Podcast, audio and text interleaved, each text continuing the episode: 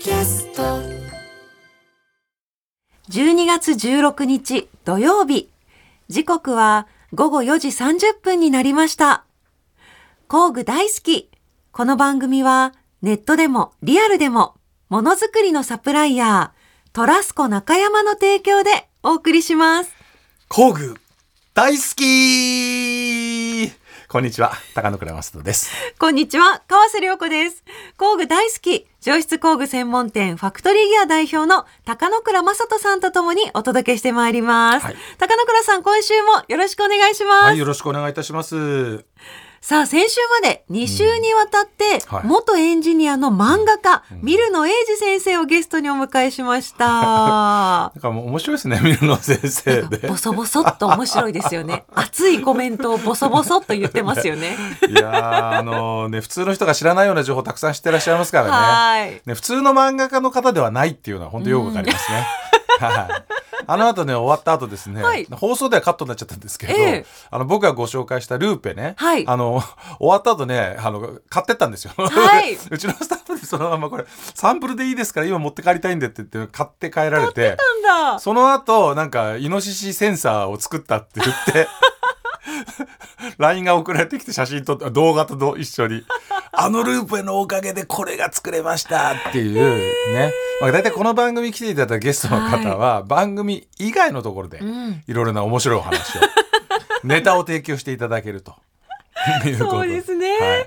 めちゃめちゃ細かい基盤のあの裏のハンダ付けをルーペあの拡大鏡ですよね。これだって今年買ったものの中で一番良かったですってメッセージ来ちゃって俺そんなそんなにいいものだったんですか？と思ってね、すごい。2023年一番いいもの。ルーペ。うんルーペ。じゃあこれでまたね、ハンダ付けもはかどりますし、はい。それがまた漫画になると。漫画になるとね。漫画にしてほしいな。楽しみですね。はい、えーさあ過去の放送はポッドキャストでも聞いていただけますので、はい。ぜひ皆さんチェックしてみてください。はい。では早速今日も明るく楽しくスタートしちゃいましょう。はい。それでは皆さんご一緒に工具大好き。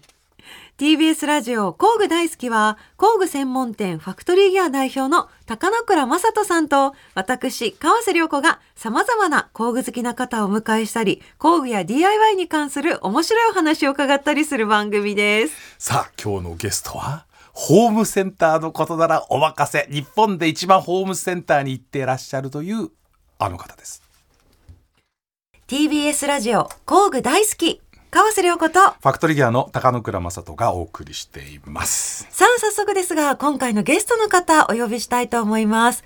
ホームセンター業界専門誌ダイヤモンドホームセンター編集長の高浦祐介さんです。えー皆様はじめまして。自称日本で一番ホームセンターに詳しいと言っております。ダイヤモンドホームセンターの編集長をしております高浦祐介と申します。よろしくお願いいたします。よろしくお願いします。よろしくお願いしますお若くてびっくりです、いや本当ね。今日も本当楽しみにしてまして。いや嬉しい。はい、この後ね、えーホームセンター VS ファクトリーギア。戦わないでくださいどのぐらい違うのかと。そうですよね。いうのをいろいろとねこうお互いの特徴をうんうんうん。こう浮き彫りにしていくと。ね同じ工具を売る店でなんでこんなに違うのかっていうところがねいやっぱ面白いんじゃないかと気になってた、ね、気になりますよね。リスナーの方も多いと思いますので、はいはいはい。ええよろしくお願いします,、よろしくお願いします。よろしくお願いい。たします。では高浦さんのプロフィールを私から紹介させていただきたいと思います。まずダイヤモンドホームセンターという雑誌ですよね、こちらがどんな雑誌かと言いますとダイヤモンドホームセンターは国内唯一のホームセンター業界の専門誌になっていまして、ホームセンターの経営幹部をはじめ、工具、DIY のメーカー、卸の方などが幅広く購読しているということで、あの、本、本屋さんとかにはないっていうことですよね、なかなあか。の大きい本屋さんで一部だけあるんですけれども、基本9割方年間購読していただいていてあの店舗で1冊とか、はい。部署で1冊買っていただいて、まあ、うん。回し読みしていただいているような雑誌でございま。ですも今ちょっとちらりと見せていただいたんですけど、はい本屋さんに置いてほしいです。めっちゃ面白い。いやいや。あれ あれ？いやいや、これなかなか買ってもらえないと思いますよ、ちょっとね。だいぶもうこっち側になってきました。まあまあ薄いけど、はい定価3150円しますかあ、え、おえ、ら。はい。おえじゃなくて。そんなするんですか、ねするんですよ。70ページで3150円。か川瀬さん買ってくれます ?3150 円。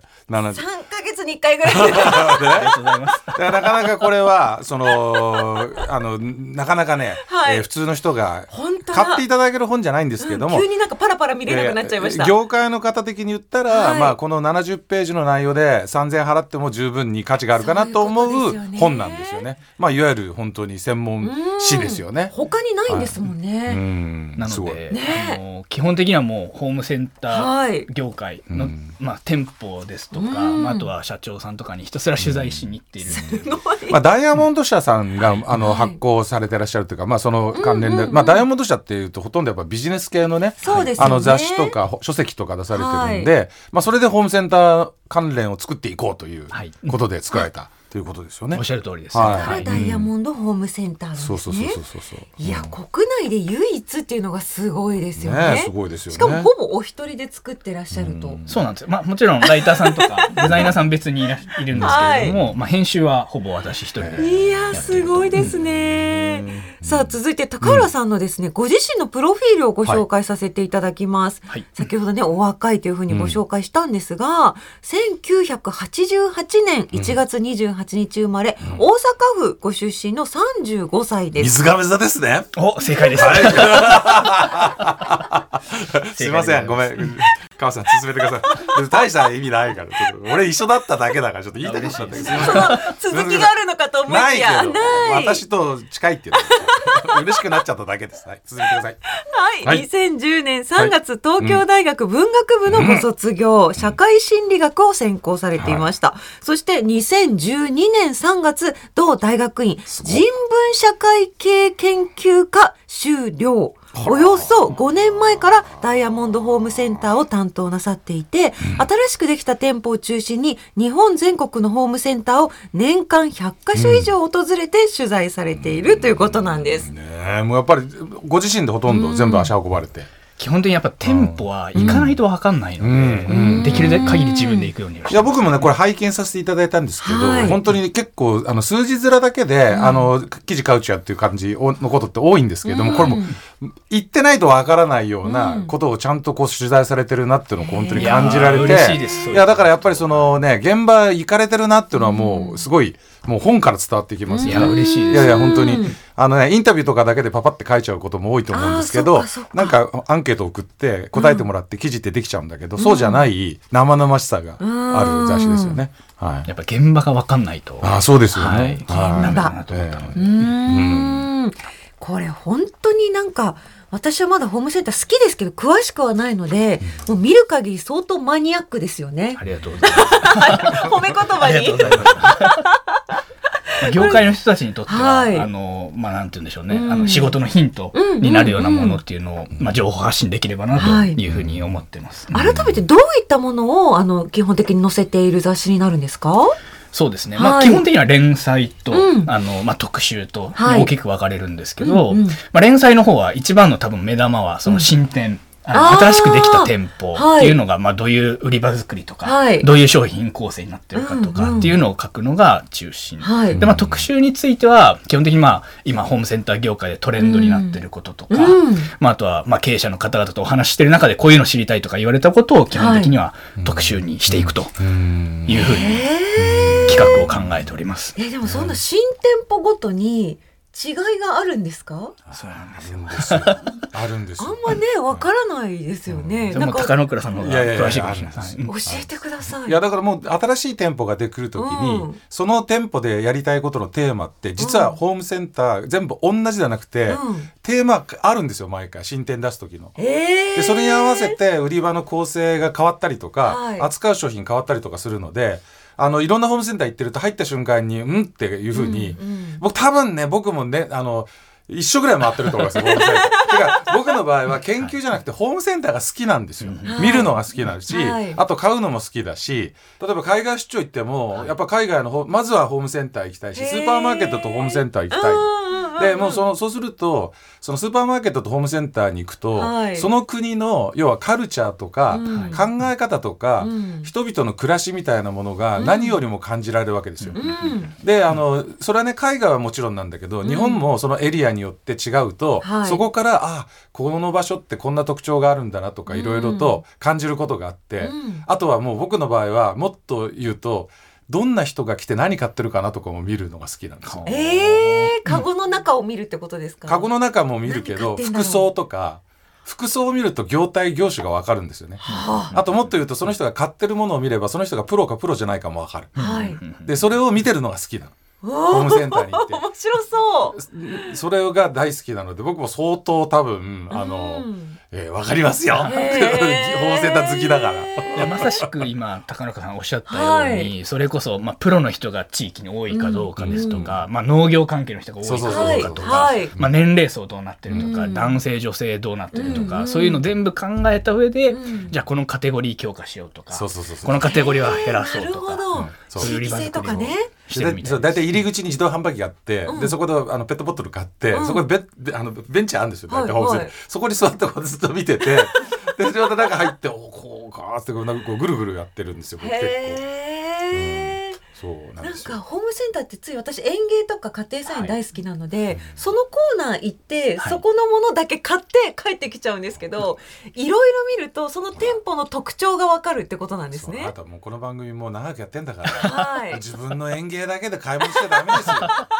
工具コーナー行かなきゃねね そうですね。そうそうそう。確かに。そのぐらいの面白いですよね。面白いです本当に、見てるだけでね。はい。へえ、あと今おっしゃったそのトレンドってはいあるんですか、例えばねもう12月の中旬になってきましたけれども、はい。2023年のホームセンターのトレンドって何かあったんですか？いいですね大きく2つあってですね、二つ？はい、一つはですね多分注目の超大型店舗がうん、今年は2店舗出たんですよ、大型店舗、うんうんうんはい。多分高野倉さんもご存知だと思うんですけど、一つはですねあの収録前にも話が出ていた、ジョイフルホンダがはい10年以上ぶりに、うん。ジョイホンパーク吉岡っていうのを出してジョイホンって言うんですか、ジョイホン ジョイホンってのは通称だったんだけど、はい。なんかいあの本当出してきましたね。自分でね。自分でジョイホン言ってきたからすごいなと思って。公式名称が、ジョイホン。公式名称がジョイホン。へえすごいよね。ジョイホうン、ん俺俺もやろうかなファクギ。あんまり略してない。いやファクギ言われてんだよこう一部の人に、ね、ファクギ1号店ファクギ1号で出そうかな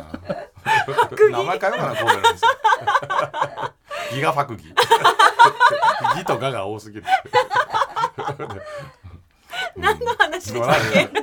ジョイホン。ジョイホン。の大型店舗えっと場所どこさでしたっけ？吉岡の群馬ですね。群馬にできたんですか。はい、でもうもう一店舗。あもうはい。一店舗ですね。それこそ先月オープンしてお。今テレビでもいろいろ取材されてると思うんですけど、あのーハンズマン、んハンズマン。関西初進出ですね。そうなんですよ、ハンズマン、ハンズマンメイクマンは知ってますけど。を九州 ハンズマ沖縄の。ンはい。できたんですか？そうなんですよ。へ宮崎県のえはい。11店舗だけあるホームセンターなんですけど、はいそこがですねめちゃくちゃ面白い売り場作りをしていて、えアメリカっぽいんですよね。そう。でアメリカのホーセンターっぽいのすごくー、えどんな感じですか、アメリカっぽいの。高浦さんどんな感じですか？アメリカっぽい。アメリカっぽいですよね。アメリカっぽいんです。もう入ってすぐですね、はい。それこそジャングルみたいな前に噴水があってですね、10メートルのヤシの木がボーンとあって、えホームセンターですよね、そうなんですよ そうなんですよ。リゾートホテルみたいな。まさしくもうエンタメ施設みたいなテーマパークだって言ってるめっんですよちゃ面白そう、もう連日大大行列と言いますか。あ。の大混雑だっていうふうに聞いている、うわー。じゃあもう皆さんそこでもちろん何か買うっていうのも目的ではあるとは思うんですけど、はい。そこに行くっていうのがもうそれだけで楽しいと思いうます。わーすごい。東京に欲しい。東京にね。敷地がね。あれそうそうやっぱりもうそそそそういうもんだ 広い敷地がいるんですよね。なるほど、結局まあ売り場、まあ、あのお店作りってうん。イニシャルコストをどう抑えていくかみたいなのがホームセンターとかもすごいメインなので、まあ、それをどのぐらいで回収していくかっていうので、はい。なかなかだからそういう思い切りましたよね。そういう意味で言うと。そこまでの。めちゃくちゃ詳しい そのビジネスの状況まで、あそこまでの投資をできたっていうのはやっぱりすごい、うん。そういう意味で言うとホームセンターも一つ形を変えるっていうか今回のはお店っていうのはホームセンター業界全体にとってもいい刺激になると思うしまあ、そのことによって僕らがホームセンターに期待するものが変わっていくと、うん。またちょっと面白い動きになるんじゃないかなっていう期待はありますよね。うーんその大型店舗ができたのともう一つ今年のトレンドは何ですか？あはい。それがですね多分ですね小型店が逆に多いんですよ。今真逆のこと言ってるんですけど。小型？はい。都心部って基本的にホームセンターないじゃないですか。ないんですよ。結構郊外の田舎の方にある、地方にあるイメージですけれども都心の中に、うん。要はショショッピングセンターとかのうん。2階とか3階にうん。ちょこんとテナントで出るっていうえパターン、ー、これがすごい増えてるんですよ。えー、なんかだから今のいろんなところにほらうんカインズさんあるじゃん最近。そうなんですあれ？よ。うんあえありましたっけ？あるんですよ。カインズさんがうん。もう小さなフロアのい一角にはいカインズさんが入ってきてるっていうのが増えてる、うんまさしくそうです。はい。うん。どこにありますか？都内です一番わかりりやすいのは新宿にこの間出たんですよ。えあの高島屋のタイムズスクエアのー、中にですねえー、そうなんですか、知らなかった、ん。新宿の高島屋、あとはあのイオンの居抜きとか。えー、声優の居抜きとか。はい。あのセブンのあのイトーヨーカドーの居抜きとか。うん。そういう GMS あのスーパーの居抜きでどんどん出てきてるっていうのが、うん川内さんあの柏のアリを知ってるでしょ、はいはいうちのお店の前に。知ってますあそこにカインズさんのあの売り場のコーナーできてそうなんんるでですすよよ。そうなんですか？そうそうそうそう。本当に一部だけどね。えー、だってもう他全部ほぼほぼファッションじゃだからないですか。でもそれはあのカインズさんが、ええ。あのかつてのまあ東急ハンズのね。まああのお株主になってらっしゃってうん。グループになってるんで、うん。まあむかかつての東急ハンズがカインズさんになってるみたいなところもあるし、へえだけど、まあ、カインズさんのあの品揃えとまたちょっと違うので、うん。カインズさんになあなった瞬間に、はい。それがそれでちょっと面白いなっていうか、うんうんうん。あの面白いですよね。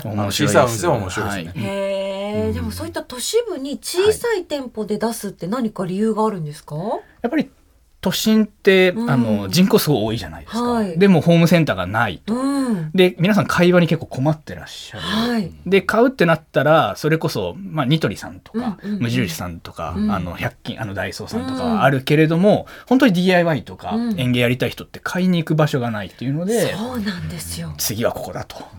ああなるほど。やってぱね生活してる上で需要は絶対あるわけですもんそうなんねですよ。大型じゃなくても確かにいいですよね。はい、へえそう。面白い。だけど僕はそこをちょっとまた手加えたいなってずっと思えちゃうわけ。あの都心型のホームセンターっていうのはまだまだいろんなチャンスがあるし、はい。なぜああなってんだろうなみたいな話をちょっとねカインズさんとも話ししたことあるんですけど、やっぱりちょっとそのもうなんていうのかな、うんこうホームセンターに求められる求められるものがうん一つじゃなくなっちゃってるっていうのが今の一番の大きな、えー問題だと思ってて、でそれを今ややっとようやくそのホームセンターが例えば、うんあのえーなんてプロ向けのプロショップができたりとか、で従来型のホームセンターは今みたいにエンタメっぽくなってったりとか、うん。都市型のホームセンター出てきてるんだけど僕はねおのおのねちょっともうちょっとでこうちょっと俺入れてよその仲間にっていうぐらいやっぱりね多分多分なんですけど、はい。そのホームセンターさんって、うん。その要はこうデジタルマーケティングじゃないけど出来上がってきた数字の売り上げに対しての分析すごいされてると思うんですけど、一番欠けてるのがやっぱりユーザーさんとの距離が遠いので、うんでそこの現場のところから上がってくる意見って、なかなかそのあの経営判断をする人たちのところまでシェアされにくいんじゃないかなと思うんですよなるほどなんで僕はそのホームセンターもあるのがすごく楽しいんですよね。はいうん勉強になるしあこういう数字が結果が出てるからこういう売り場作りをするんだろうなとかいうのを見ちゃうので、うんおお客目線で見れないんだけどお客さん目線で見ないことで感じるなんか楽しさはありますよね。うんもう本当ずっといろいろ聞きたいもんだわ。もうラジオ放送ちょっと今日中止。夜までやりますか。だってすごい聞きたいことだらけでちょっと電波に乗せられないぐらいの話いっぱいあると思うんですよね。一。回 CM 入るのでやだ。電波に乗せられない話はちょっと CM もうやだ。もう CM 中も話す。では CM 行きましょう。TBS ラジオ工具大好き川瀬良子とファクトリーギアの高野倉正人がお送りしています。ゲストは引き続きダイヤモンドホームセンター編集長の高浦祐介さんです。お願いしよろしくお願いますします。では後半はですね、はい。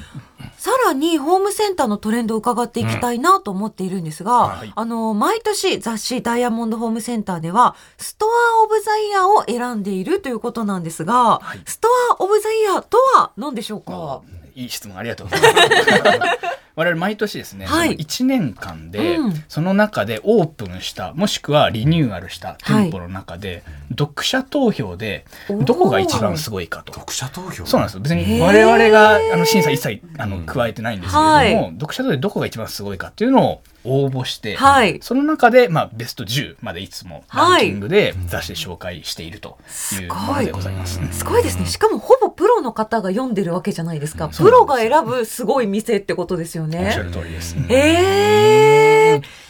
ちょっとあれですね。今年その選ばれた理由とかなんかはあるんですか、どんな理由ではい。どう選ばれたのか、今年1位に選ばれたのがですね、うん。はい。DCM さんの、うん。あの恵比寿ガーデンプレイスにできうん。たうん DIY プレイス。はい。はい、ですね。行きました行きました。うん。うん。あの体験型の,、はい。あの DIY の店舗なんですけれども、1位に選ばれた理由はですね、まあ、もちろんあの今までこういうものがそもそもなかったとうんうんうんうんいうのが一番多かったんですけれども、まあ、特にこういう都内でうん。こういう DIY 体験できるような場所っていうのがない、うん。かつあの店ってどう考えても採算合わないです。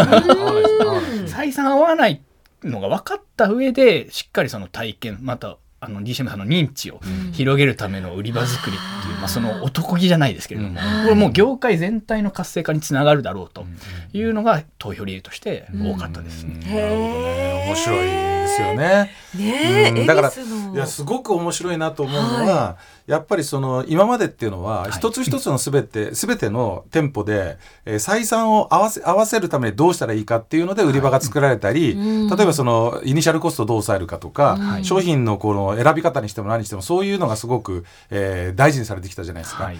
でもあのね前段でもお話ししました通り新しいねハンズバンさんにしてもそうだし今回の恵比寿のお店にしてもそうだけども、採算ではなくてどうカルチャーを造成していくかっていう、はいその要はこう多分だけどもうそのリアル店舗で売るっていうこと以外の要素から、ホームセンターを作られていかなきゃいけないっていうことを、うん。あのなんとなくね、はい。こう問題提起と同時に、うん。それだけのインパクトを持ってやってくれたってことは、うん。僕もすごくこう、うんえーい素晴らしいなっていうか、うん。まあ、えーどこまで我慢あとはどこまで我慢できるかですよね。すね。すごい厳しいからあれどう考えても相当大変なあのね あの 運営はめちゃくちゃ大変だと思うので、ううん。ん、だからちょっとそこはすごい注目したいなと思いながら僕も、うん。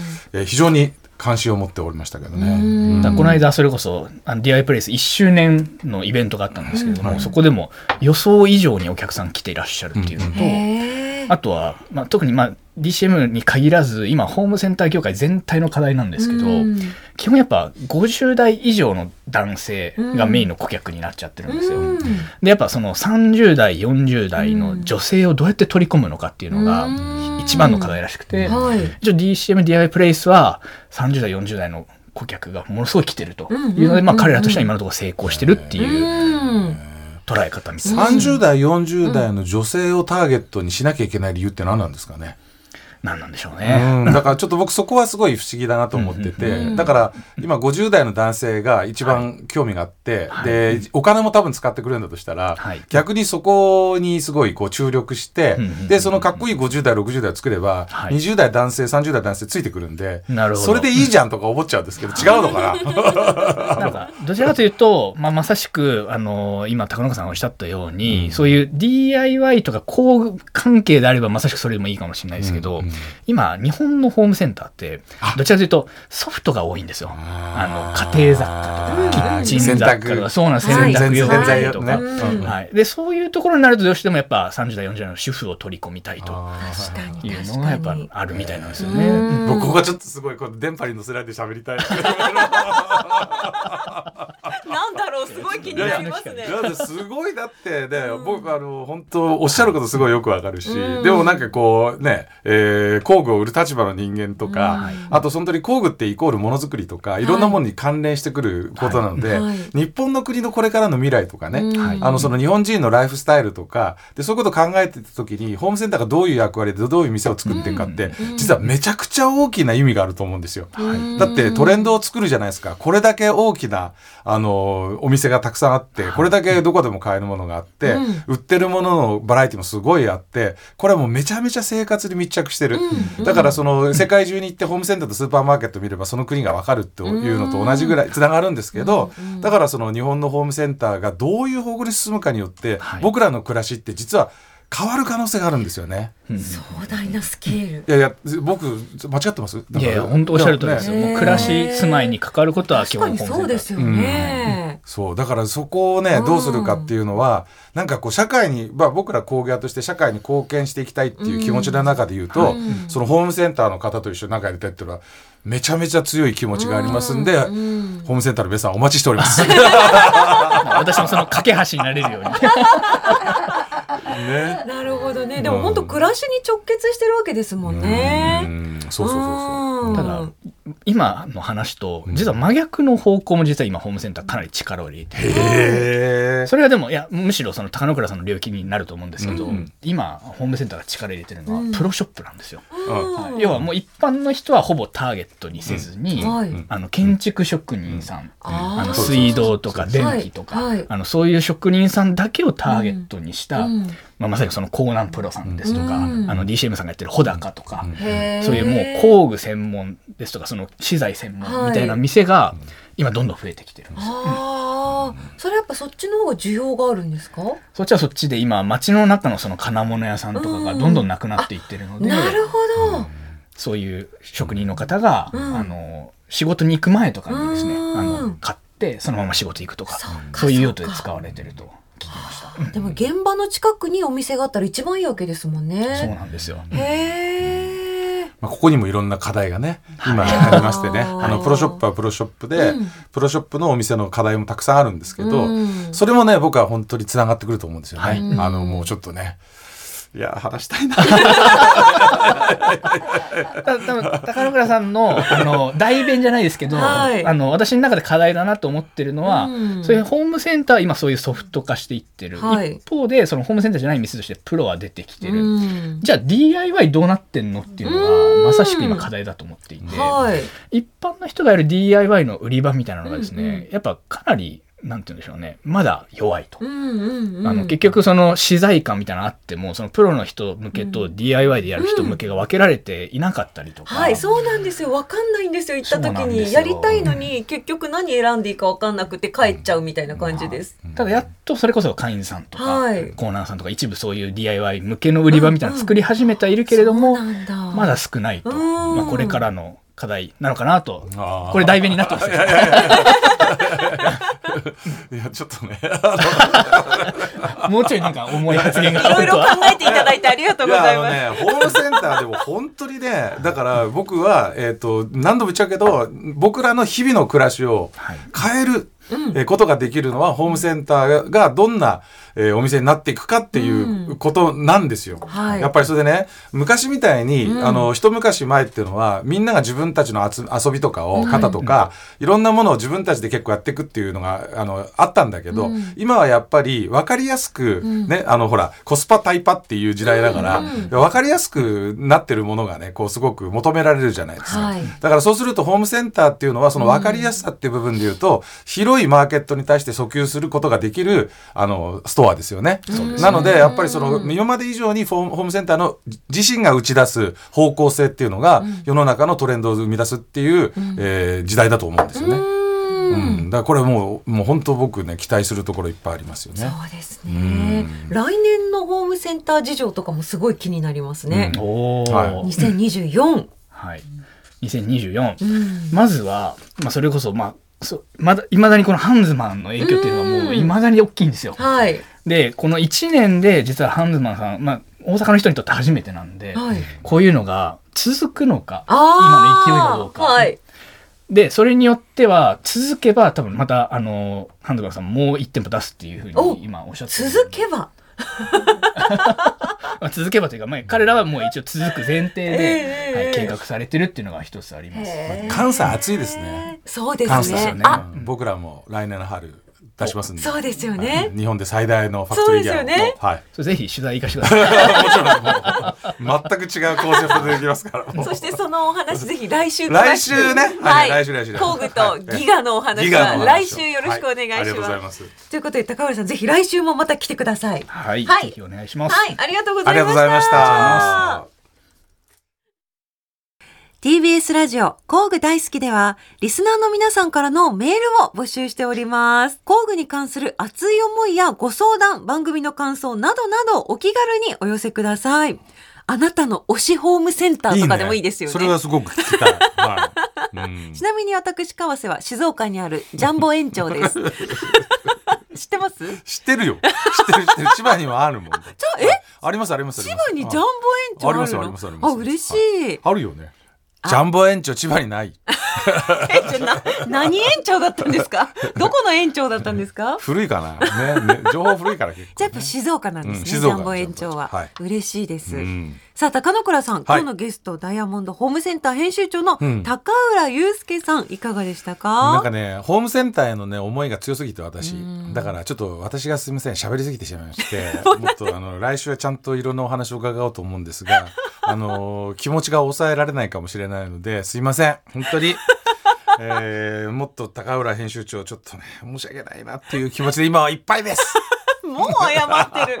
来週何が起こるんですか？もうでもねバーサス宣言冒頭からしてましたもんね。バーサス宣言してたんだけど。バーサスなんなかったもんだってほとんど。いろいろこらえてねこらえてて。止めて。止めて。言えなくて、はい、でもこ今度そんな回もいいんじゃないですか、うん。ねなんかゆっくりちょっとね、うん。あもう本当にお約束さたくさんして。で 放送終了後の、ね、交流が深まってそうですねということだと思いなんかます。毎回ゲストの方とすぐ仲良くなっちゃいますからね。ですぐ交流が始まりますからねねえ、はいですぐ仕事につながっちゃうから。いやいや 楽しみにしてます次回も、はいどうぞよろしくお願いいたします。はい、工具大好きここまでのお相手は川瀬良子とファクトリーギアの高野倉正人でした。また次回工具が今よりももっと好きになっているあなたとお会いしましょう。さようなら工具大好きこの番組はネットでもリアルでもものづくりのサプライヤートラスコ中山の提供でお送りしました。